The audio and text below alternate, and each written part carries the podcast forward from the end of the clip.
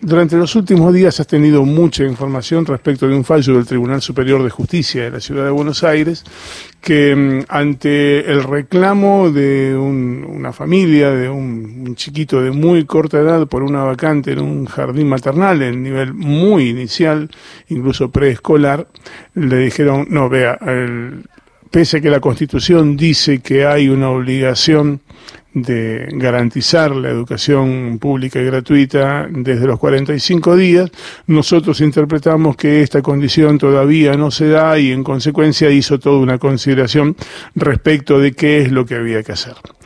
En el día de ayer eh, hubo un fallo de primera instancia, el Tribunal Superior es como la Corte Suprema de la, de la Ciudad de Buenos Aires. Hubo un fallo de un juez de primera instancia, el juez Darío Reynoso, que sostuvo, yo sé lo que dijo el Tribunal Superior, pero a mí la Constitución me está diciendo otra cosa. Y entonces resolvió, ante un pedido de otro chiquito, en situaciones similares, decidió ordenarle, igualmente pese al fallo del Tribunal Superior, o decidió ordenarle al gobierno porteño que le suministre esa vacante. Doctor Darío Reynoso, gracias por atendernos. Lucía Isicoff y Néstor Espósito, los saludamos en Radio Nacional. ¿Qué tal? Buenos días. Eh, un saludo a ustedes y a toda su audiencia. Muchísimas gracias. Doctor, ¿nos explica un poquito el, fallo este que yo torpemente acabo de contar? No, la verdad que usted lo resumió muy bien, por lo menos en cuanto a, la obligación que tengo eh, o no de seguir los precedentes eh, de los tribunales superiores. como usted bien dijo, los fallos de, de la Corte Nacional o de los tribunales superiores que vendría a ser como señaló la, Corte de la Ciudad de Buenos Aires, eh, sientan un precedente que en principio deben ser seguidos eh, por los tribunales inferiores.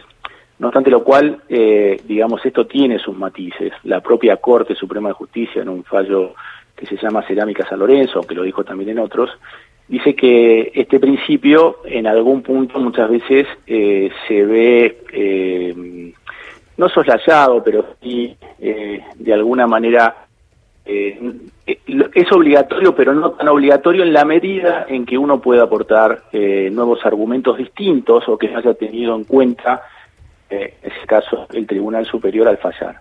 Y encontré en este caso que había elementos, a mi entender, que no habían sido tenidos en cuenta o no habían sido analizados, por lo menos de la manera en que yo entiendo deben ser analizados, eh, eh, para resolver este, este tipo de casos. El caso es muy parecido al, caso que resolvió el Tribunal Superior de Justicia. Sin perjuicio de lo ocurre, como usted bien dice, eh, yo como juez juré hacer cumplir la Constitución, cumplirla yo y hacer cumplir la Constitución, esa es, mi función. Y en definitiva, eh, yo estoy obligado a lo que dice la Constitución. Y entendí que el artículo 24 de la Constitución, que garantiza y financia la educación pública en, el ámbito de la Ciudad de Buenos Aires eh, desde los 25 días de edad eh, de, los niños eh, tiene preeminencia sobre cualquier otra norma inferior que en definitiva reglamente o restrinja, porque además eso también lo dice el artículo 10 de la Constitución. el, cuerpo constitucional es un cuerpo sistemático, digamos que en algún punto todos sus artículos tienen un sentido. Y el artículo 10 de la Constitución, que los derechos y garantías reconocidos por esta Constitución no pueden eh, ser cenados o soslayados a partir de la reglamentación, que es lo que yo entiendo que, que en definitiva pasa. Si el, propio artículo 24 de la Constitución dice que el Estado garantiza y financia la educación pública desde los 45 días, eh, entiendo que no, no es eh, lógico eh, digamos, decir de que la, porque la educación de la ley nacional dice que es obligatoria a partir de los cinco años de edad, o sea, de la edad del preescolar, eh, no, no garantizar una vacante en la educación pública a, un niño de un año, como es en este caso. Ahora, doctor, em, eh, uno entiende que estos mismos argumentos, ustedes son toda gente del derecho, que estos mismos argumentos que usted evaluó los tuvo al alcance de la mano el Tribunal Superior cuando evaluó algo distinto. ¿Por qué pasa esta suerte de contradicción o de diferencia de opinión cuando en realidad la ley es una sola. Bueno, eh, la ley es una sola y hay muchas maneras de, interpretarla, ¿no? Pues, nosotros solemos decir, discúlpeme que lo interrumpa, nosotros solemos decir que la ley dice lo que los jueces quieren que diga. Bueno, en de alguna manera es una es un buen resumen, digamos. Si si si uno no pudiera interpretar la ley, no no existirían los jueces ni tampoco los abogados que en definitiva plantean eh, cada uno a su manera la mejor interpretación en lo que hace a los derechos de sus propios clientes. Eh, esto es así, yo la verdad que no, no hago un juicio de valor acerca de por qué eh, ellos le dieron otra interpretación, yo tengo respeto personal y profesional por los integrantes del Tribunal Superior de Justicia, eh, no obstante lo cual yo también desde mi lugar, desde mi humilde lugar de juez de primera instancia, tengo que resolver casos concretos y en definitiva a la luz de las normas de la Constitución. Ellos también tienen la facultad, yo en, el, en el medio además del Tribunal Superior tengo la Cámara de Apelaciones que puede coincidir con mi criterio o, puede revocarme, o ahí aún coincidiendo después podrá ir al Tribunal Superior de Justicia, que también a lo mejor mantiene ese criterio o muchas veces también eh, nada es inmanente, las cosas cambian, a lo mejor pueden cambiar de criterio, hacer una reflexión posterior distinta a la que hicieron y a lo mejor pueden revertir ese criterio que, han tenido. O muchas veces también pasa de que eh, los tribunales cambian de constitución, cambian las personas que lo, que lo, que lo componen y a veces eh, se forman mayorías distintas. Buen día, doctor Lucía, lo saluda. ¿Qué tal? Buen día, Lucía. Se habló en el caso del Tribunal Superior de Justicia de un fallo hecho a medida del PRO. Escuchamos mucho eh, eh, que el, fallo, la resolución va en línea con la postura de Soledad Acuña, con la postura de Horacio Rodríguez Larreta. ¿Le parece que hay una incidencia política o un clima político para que se genere un fallo así?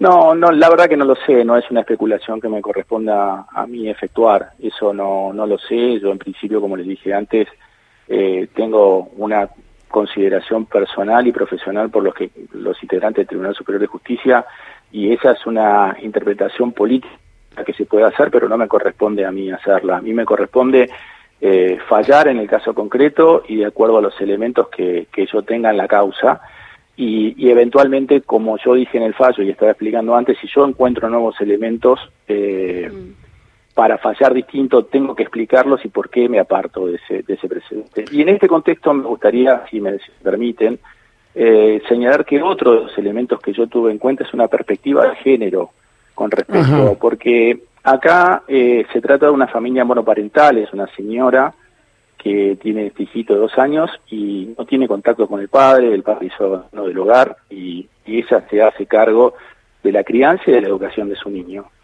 Si esta señora no puede tener acceso a, que el niño pueda, además de brindarle la educación, una guardería o un jardín, porque en definitiva estamos hablando de la educación de un niño de dos años, eh, esta persona tampoco puede desarrollarse económicamente, laboralmente.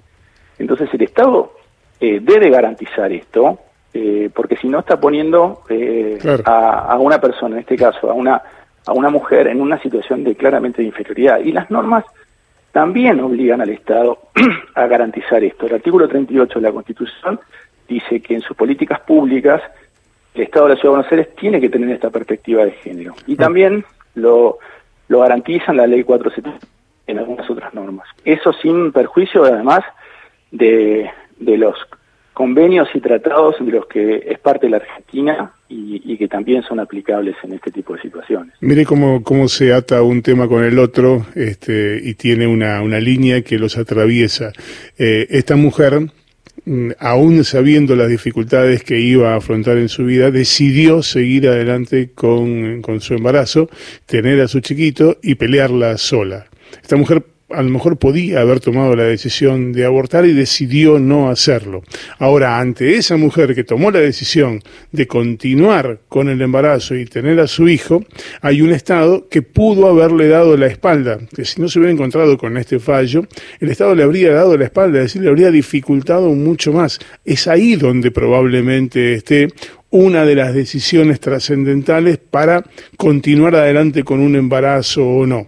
Entonces, se complementa esto con lo que dentro de un rato se va a estar discutiendo en el Senado, eh, que esa mujer tenga la posibilidad de que durante esos primeros días de vida, de sus primeros mil días de vida de ese chiquito, el Estado la acompañe para que ese chiquito tenga las mejores condiciones de desarrollo de su vida ante la decisión de continuar adelante con el embarazo. Eh, yo coincido con usted y estaba escuchando antes, mientras esperaba en línea, eh, la explicación que usted le daba a un, a un oyente eh, respecto de, la posición o de la línea del programa. Y creo que usted hizo una buena síntesis. Me parece que eh, la sociedad y el Estado, en este caso es la expresión de la sociedad organizada, eh, debe garantizar tanto a, a aquella gestante que, que no, no quiere seguir eh, por, por su plan de vida con, con la gestación de, de un niño eh, o de un, de un feto, en ese caso, así como ella que de algo, por las razones que fueran o porque su plan de vida decide tenerlo, garantizarle la educación, la alimentación, que este claro. es otro de los temas también que está eh, plasmado en el fallo, porque eh, también estas, estas familias, hoy, no de hoy, sabemos desde que hace mucho tiempo también, la escuela para muchos no solo garantiza el acceso a la educación, sino también el acceso a la alimentación. Eh, lamentablemente muchos niños eh, al colegio, además de estudiar, también van a alimentarse. Y en el fallo también eh, se le está garantizando, porque hay un fallo de, de primera instancia eh, de, otra, de otra colega que fue eh, ratificado por la Cámara, en un caso que se conoce comúnmente como Breckman, porque es el nombre de la diputada uh -huh. que en su momento lo planteó, eh, que tiene que ver con el aseguramiento de las viandas, de las viandas escolares. Eh, sabemos que cuando en situaciones normales, cuando no estamos en pandemia, los niños van y tienen su vianda, etcétera, provista por el Estado. El problema que se dio en esta, en esta situación de pandemia era que no había clases presenciales y los chicos no podían acceder tampoco a esas viandas. A partir de este fallo, esta jueza garantizó que eh, también eh, los niños, aún desde su casa, pudieran recibir estas viandas. Y es uno de los pedidos que también está inserto en este amparo. Con lo cual, si yo hubiera eh, de alguna manera eh, interpretado de una manera distinta a lo que eh, o aplicado de alguna manera distinta las normas tal como como, las, como como están estatuidas o hubiera hecho una interpretación distinta a ese niño no, solo, no, no solamente se le hubiera negado el acceso a, a una educación sino también el acceso a su vianda diaria. Sabemos que que es eh, algo primordial y, fundamental en la vida y el desarrollo de, una, de un niño de dos años. ¿no?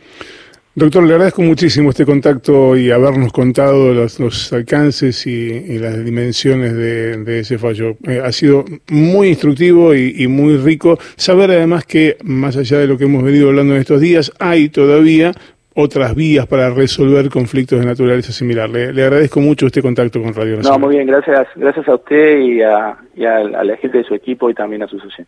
Era, era, el juez Darío Reynoso contándonos este fallo que, que, expresamente contradice esto que había dicho el Tribunal Superior de Justicia con una argumentación que acabas de escucharla y que de alguna manera te marca que no siempre las cosas son como lo parecen o como lo ordenan los que tienen más poder que uno.